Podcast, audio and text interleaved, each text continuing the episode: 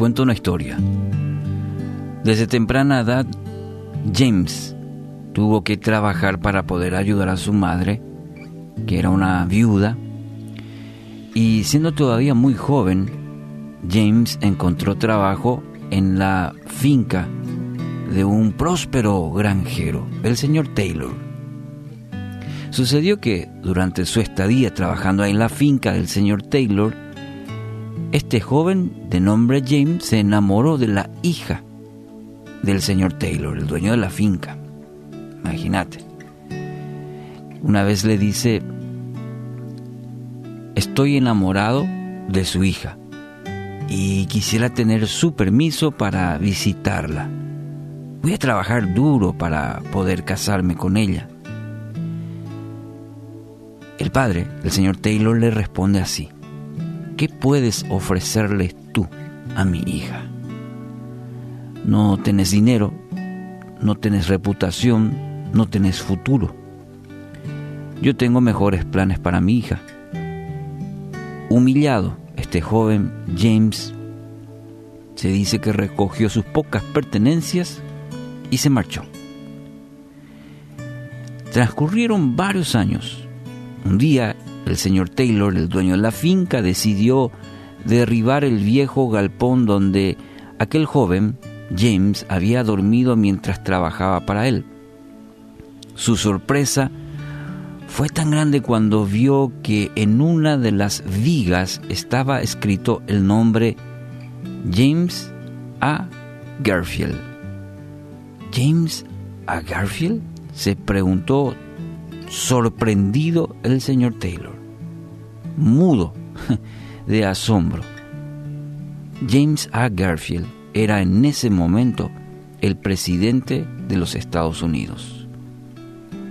Pensar que su hija habría podido llegar a ser primera dama de la nación. ¿En qué se equivocó el señor Taylor? Bueno, no se equivocó al decir que James era en ese momento un joven pobre, pero se equivocó al pensar que siempre lo sería. Bueno, aquí quiero llevarte con esta ilustración. Proverbios 24, 16 dice, no importa cuántas veces caiga, siempre se levantará. Amigos, todos enfrentamos situaciones que nos desafían en la vida. Esta semana vos y yo vamos a tener que enfrentar desafíos, nos vamos a encontrar con esos desafíos a, a vuelta a esquina, como se dice.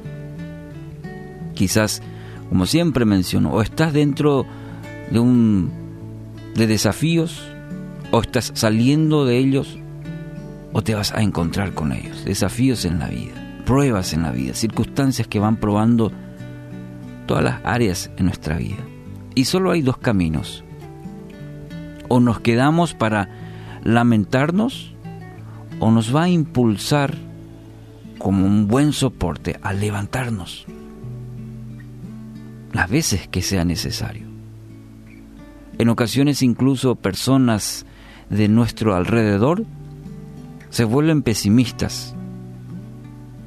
Nos indican, ¿qué vas a hacer? No vas a poder, es difícil, porque no te rendís, muchas expresiones que, que dañan nuestro corazón y que las tomamos y, muchas veces las creemos y la vivimos de acuerdo a ello.